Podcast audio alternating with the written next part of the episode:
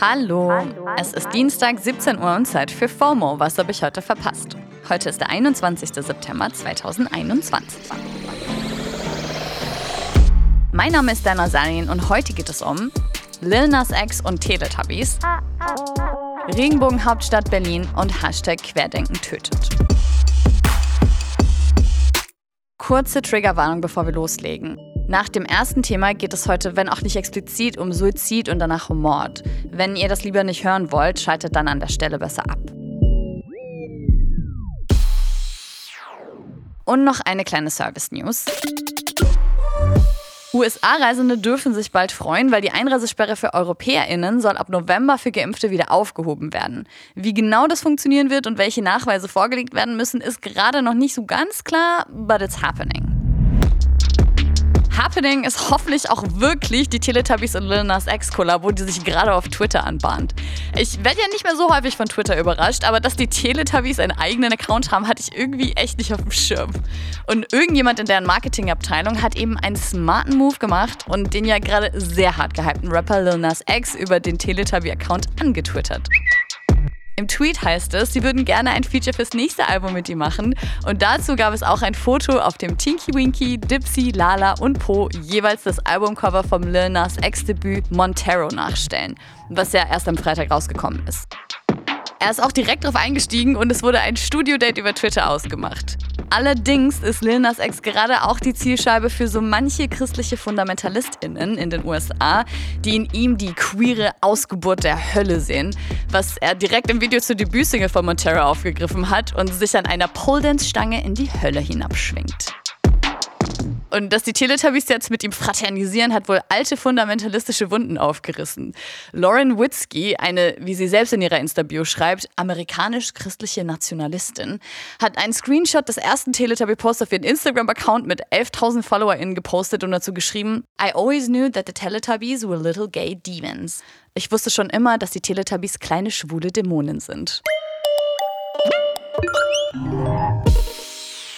Auf Twitter wurde ihr Account übrigens schon wegen der Verbreitung von Hate Speech gesperrt. Just saying. Die ganze Projektion auf die Teletubbies gibt es halt schon sehr lange. Teletubby Tinky Winky wurde ja schon 1999 vom erzkonservativen Pastor und Fernsehprediger Jerry Falwell verdächtigt, eine schwule Agenda zu vertreten, weil er lila sei und ein Dreieck auf dem Kopf habe, was beide Symbole der queeren Community sind. Und außerdem trägt er eine Handtasche. Naja, vielleicht wollen die Teletubbies ja mal zu Besuch nach Berlin kommen. Berlin wurde nämlich gerade eben erst zur Regenbogenhauptstadt und Safe Zone für die LGBTQI-Plus-Community erklärt.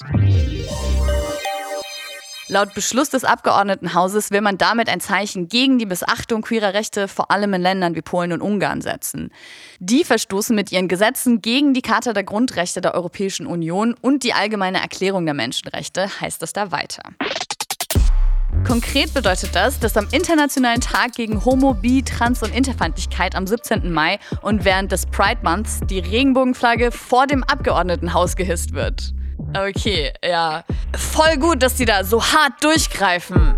Hm. Riecht vielleicht so ein bisschen nach Wahlkampf. Vielleicht. Auf Twitter jedenfalls empfinden viele UserInnen den Move als etwas heuchlerisch.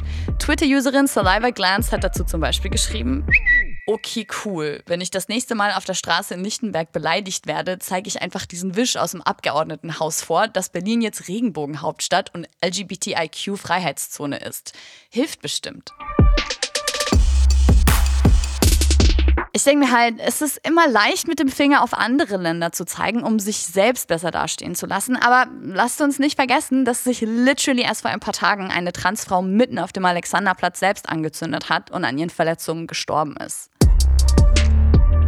Auch die Maßnahmen der Regierung gegen SchwurblerInnen und QuerdenkerInnen sind meinem Gefühl nach über bloße Lippenbekenntnisse oft nicht hinausgegangen. Und Warnungen, dass aus Hass und Hetze in Telegram-Gruppen und im Netz sehr schnell reale Gewalt wird, wurden zu oft ignoriert. Vorwürfe, die gerade wieder laut werden, weil jetzt genau das passiert ist. In Ida Oberstein in Rheinland-Pfalz ist ein 20-jähriger Student ermordet worden. Ganz real in der Tankstelle, in der er gearbeitet hat, weil er einen 49-jährigen Mann auf die Maskenpflicht hingewiesen hat und ihm ohne Maske kein Bier verkaufen wollte. Damit ist das nach jetzigem Kenntnisstand der erste Mord, der vermutlich aus Protest gegen Corona-Maßnahmen begangen wurde.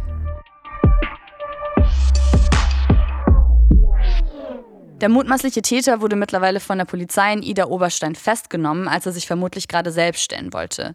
Die Ermittlungen zu dem Fall werden scheinbar noch einige Wochen dauern und die Feinarbeit der Ermittlungen gehen jetzt erst so richtig los, hat der Oberstaatsanwalt Kai Fuhrmann der Nachrichtenagentur dpa gesagt.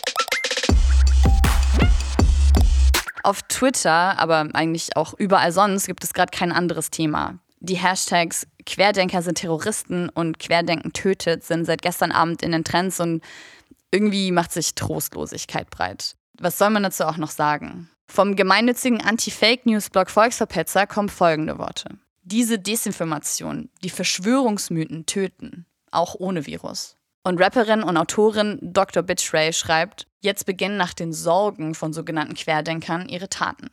Unfassbar. Rest in Peace. Yep. Rest in Peace. Das war's für heute mit FOMO. Und wir hören uns morgen wieder hier auf Spotify. FOMO ist eine Produktion von Spotify Studios in Zusammenarbeit mit ACB Stories.